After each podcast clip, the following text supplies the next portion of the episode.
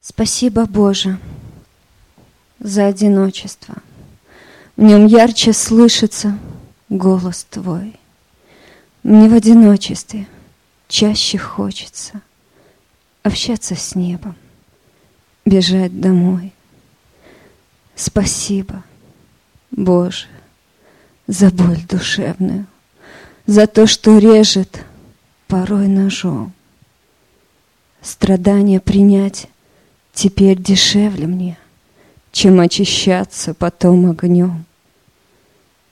Спасибо, Боже, за неприятие, за нелюбовь, что вижу здесь. Зато я чаще бегу к распятию, где есть любовь и принятие есть. Спасибо, Боже, что счастье призрачно, что мимолетен земной покой. Какое счастье быть с небом признанной и все печали делить с тобой. Спасибо, Боже.